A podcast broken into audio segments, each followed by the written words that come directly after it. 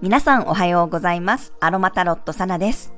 え今日は火曜日ですね。88の日ということで、ゾロ目の日になります。え名古屋市はね、今日はすごくいいお天気ですね。なんか天気がね、ちょっとずつ崩れていくのかなと思ってたんですけど、今日はね、いいお天気が続きそうですが、明日はね、雨の予報です。まあ、台風がね、近づいていて、えー、気候がね、不安定な地域もあると思いますが、皆さんね、気をつけてお過ごしください。はい。では早速、えー、8月8日の星読みと12星座別の運勢をお伝えしていきます。月は大牛座からスタートです。大牛座の木星と重なり、乙女座の水星と火星とは調和の角度。そして獅子座の太陽とは90度のね、葛藤の角度で、え今日の夜7時半頃に大牛座加減の月を迎えます。え地の星座にね、6天体が集まっていて、まあ、さらにはね、今年のハイライトである大牛座の木星と重なっている一日。もうある意味でね、超現実的な雰囲気ですね。目に見えるもの、物質的なもの、肉体で感じられるもの、そういうことに意識が向かいそうです。自分にとっての快適さ、心地よさをね、とことん追い求めたり、そのためにこう現実的なね、調整をしていくようなエネルギーでもあります。ただ、獅子座の太陽とは葛藤していて、不動級というね、固定サインでのぶつかり合い。自分が今まで目指してきたものや表現してきたものとかね、あとは人によっては信念とか個性がちょっとずつこう変わりつつあるけど、それをね、認めるのがもしかしたら難しいかもしれません。葛藤があるかもしれません。もしくはこう自分のね、方向性に対してお金がかかりすぎるとかね、肉体がついていかないとか、ちょっとこうキャパオーバー気味になることもありそうです。不動級って頑固さがね、売りではあるし、粘り強さとか堅実さとかね、変わらないところがいいところではあるんですけれども、今すごいこう時代のね、移り変わりのタイミングに来ていて、変わらないことの方がね、難しい時だと思うんですよね。なぜかというと、それだけこう目覚めていく人とかね、気づいていく人が多いからです。本当の自分にとっての豊かさに気がついて生き方を変えようとしている人がね、たくさんいます。多分ね、えー、私もそうなんですけど、自分の使命が変わったことに気づいたり、役割が大きく変わったという人もね、ここ数年すごく多いはずです。これね、また別の配信で撮ろうと思ってるんですが、使命とか役割って変わることもあれば、自分でやるかどうか選ぶこともできるんですよ。決してね、一つだけとは限りません。まあ、どうしてもね、こう変わらないことが美徳とされるね、風潮もあるんですが、私は変わらないことの方がね、不自然だと思っています。だって私たち日々成長していますので、その中で考え方が変わるとか、意見が変わるとか、好みが変わるとか、主張が変わるなんて当たり前だと思うんですよね。なんかこう変にね、変わらないことにこだわりすぎるよりも、まずは自分の中にある葛藤をね、認めるところからぜひ始めてみてください。私も今回ね、愛媛県に行って、えー、家もね、実際に何軒か内覧してきました。そもそもなんでこの移住しようかと思ったかというと、やはり状況とか心境の変化がね、私たちにあったからです。えー、まずね、コロナで日本に帰国して、そして私がこう自分で仕事を始めたことで、夫にこう頼らなくともね、自分でこう生計が立てれるようになったこと。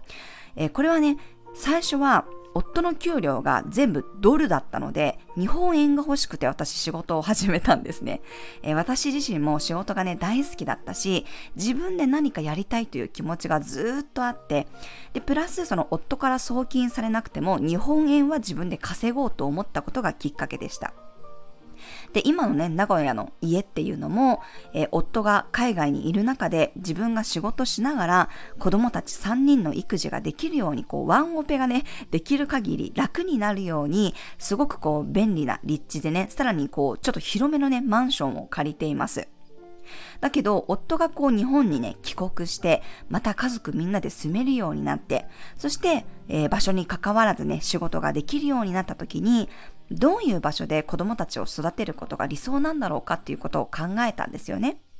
で、私たちがもともとね、えー、アメリカで長く住んでいた家があったんですけど、まあ、戸建てのすごく大きな家で、ガレージがあって、ウッドデッキがあって、本当にこう、広々としたね、芝生の庭があって、そこでこう、かなりね、えー、のびのびとね、えー、育児をすることができていました。私自身が生後3ヶ月の長男を連れて渡米していて、まあ、知り合いも身内も誰もいないところでね、初めての子育てをしていて、それはもう全然 楽ではなかった厳しいこともたくさんあったんですけどでもあの環境で子育てができたことはね本当に良かったと思ってるんですよねどんなにこう大きな声を出しても子供が走り回っても泣き叫んでも誰にも何も言われないもう毎週末ねウッドデッキでこうバーベキューしたり夜中までねホームパーティーしたりカラオケで大熱唱してもね、何にも言われないわけですよ。家にいることのストレスがね、本当にこう少なかったんですね。あの、今なんてね、あえてマンションの1階を選んだにもかかわらず、上の人にね、こうちょっと注意というかお叱りをいただくことが多々あって、小学生ね、3人もいるの、3人もね、いるので、やはりこう気を使ってね、生活しているわけですよね。で、子供も子供ながらに、えー、アメリカのね、2階建ての大きな家が良かったとか、カナダのね、広い地下室がある家が良かったとか言うんですよね。で、その希望を叶えられるかなと思ったことが、えー、今回の移住のきっかけの一つでもあります。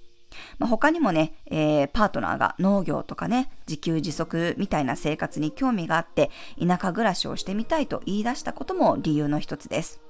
だから、えー、正直ね、あと10年でいいと思ってるんですね。子供たちが巣立つまでのあと10年、広い家に住めればいい。のびのびと家族でね、過ごせる環境にいたいって思って、今回家を探しに行きました。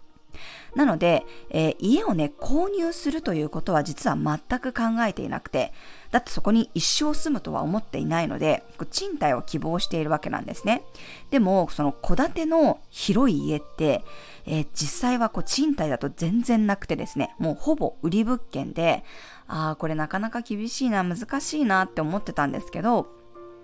え今回ね、最後に見た物件が 6DK のめちゃくちゃ広いお家で、で、面白いことにね、あの、アメリカの時に、アメリカに住んでいた時の家にね、すごく似てたんですよね。あの、日本のね、田舎に移住するんだから、えパートナーはね、本当はこう、日本家屋的なところをね、イメージしていたと思うんですけど、これがめちゃくちゃ洋風で、白いこう2階建ての家でね、玄関を開けるとすぐ目の前に階段があるんですけど、なんかそういうこう吹き抜けのある空間とかね、間取りとか構造もアメリカの家にすっごく似ていて、しかもね、広い庭が全面芝生なんですよ。アメリカの家に住んでいた時と変わらないぐらいのこうすごいね広い庭があって、まあ、子供たちがね走り回れるだけのスペースがあってそこに梅の木とかね柿の木とかね 桜の木とかみかんの木があってでさらにねちょっと本当にびっくりしたんですけど庭のその奥の方に進んでいくとあのガレージみたいな納屋があったんですね。ずっと昔からこう夫が欲しいなって思っていた納屋があってちょっとね衝撃を受けました。駐車場もね、5台ぐらい車が止めれるスペースがあって、それでもね、今の家賃の半額以下なんですよ。だからもう、今のね、家にいることが、だんだんこう、馬鹿らしくなってきてしまったというか、まあ、父のね、畑もすぐ近くにありますし、野菜はね、驚くほど安いですし、まあ、今のね、家の家賃だけでも、向こうだったらこう、1ヶ月ね、生活できるくらいの感覚なんですよね。内覧した時に、もう子供たちも本当にこう、大はしゃぎでね、家の中を走り回っていたりとか、まあ、周りに人が全然住んでいないので、まあ、本当に、えー、昔のようにのびのび過ごせるんじゃないかなと思っています。うん、本当にこう昔の家をね、彷彿とさせる雰囲気ですごくね、不思議な感覚になりました。あの結婚とかね、家もご縁って言いますけど、本当にこういう巡り合わせってあるんだな、面白いなって思いましたね。で、今はそこにね、本当に引っ越すとしたら、時期をどうしようかとか、いろいろとこう具体的なことを考えてね、調整しようとしている最中です。まあ、そんな風にね、やっぱりその時々でいろいろ変わっていくことが当たり前だと思うんですよね。私たちも10年は広い家に住みたいって思ってるけど、その後は夫とね、二人っきりになったらそんな広い家はいらないし、むしろスーツケースだけ持ってこう各地を転々としながらね、暮らしたりとか、あとは夫についてまたこう海外に行きたいって考えているくらいなので、もう何年後にどこにいるかなんて見当もつかないわけですよ。まあ、今はそうやって家族構成とか仕事のスタイルで家のこうサイズ、家のねサイズとか場所を変えるのがいいと私たちは考えてますけど、もしかしたらね、この考え方も変わっていくかもしれません。だけど、今この瞬間に照準を合わせた時に自分が求めるもの、欲しいもの、気持ちのいいもの、快適なもの、このベストなものって何だろうかっていうことがね、見えてくるような今回のお牛座の加減の月かなと思います。お牛座に天皇星が入っているだけでもね、えー、この価値観の変化を促していますが、今年はそこにね、木星が加わったことで、さらにこう豊かさとかね、価値観というものがフォーカスされています。ぜひ自分にとって本当の価値のあるものが何なのかをぜひ見つめてみてください。なんかこういうのが成功者だとかね、こういうのが理想だなっていうイメージって、本当にそれは自分の理想なのか、誰かからとか社会からの植え付けじゃないのかとかね、うん、そういうふうに自分が求めていること、今あなたが感じていることは何なのかっていうことをね、えー、見つめていただくといいと思います。もしそこに違和感があるとしたら、そのモヤモヤや葛藤にこそ、えー、答えやヒントがありそうです。はい、今日はね、イランイランやローズの香りが自分の本音や正直な気持ち、感性を引き出してくれるでしょう。はい、それでは12星座別の運勢をお伝えしていきます。お羊座さん、現実的に物事が動きそうな日、自分の審美眼や五感を信じてください。力試しができそうです。お牛座さん、月が大牛座に入り、より安心したい欲求が強まります。フレッシュな感覚で一から何かを生み出せそうです。双子座さん、目に見えない部分を整理できる日、心のモヤモヤや葛藤がすっきり解消されそうです。蟹座さん、ネットでの交流が盛り上がる日、斬新なアイデアや発想が芽生えそうです。未来の可能性のために計画を立てれるでしょう。獅子座さん、成果や結果が出そうな日、計画がより具体的になったり、つかめるものがあるかもしれません。乙女座さん、少し大胆なチャレンジができる日、いつもと違うことにトライしてみてください。楽観的だけど現実味がありそうです。天秤座さん、信頼関係が強まる日、あえて任せたり頼ることも大切です。周りと協力することで副産物が得られそうです。サソリ座さん、コミュニケーションの日、誰かとの会話から気づきをもらえたり、すごくいいアドバイスがもらえるでしょう。伊手座さん、すごく実務的な日。しっかり手を動かして作業できそうです。メンテナンスの時間も多めに作ってください。ヤギ座さん、アピール力が高まる日。自分のアイデアや発想を信じて、どんどん表に出してみましょう。義務感よりもワクワク感を優先してください。水亀座さん、基礎や土台が大切な日、まずは足場を固めることから考えてみてください。外のことよりも内側をしっかりと見つめていきましょう。魚座さん、メッセージが届く日、いろんな情報が行き交えそうです。レスポンスは早めを心がけましょう。突然の予定変更に対しても柔軟に動けるようにしておくと良さそうです。はい、以上が12星座別のメッセージとなります。それでは皆さん、素敵な一日をお過ごしください。お出かけの方は気をつけていってらっしゃい。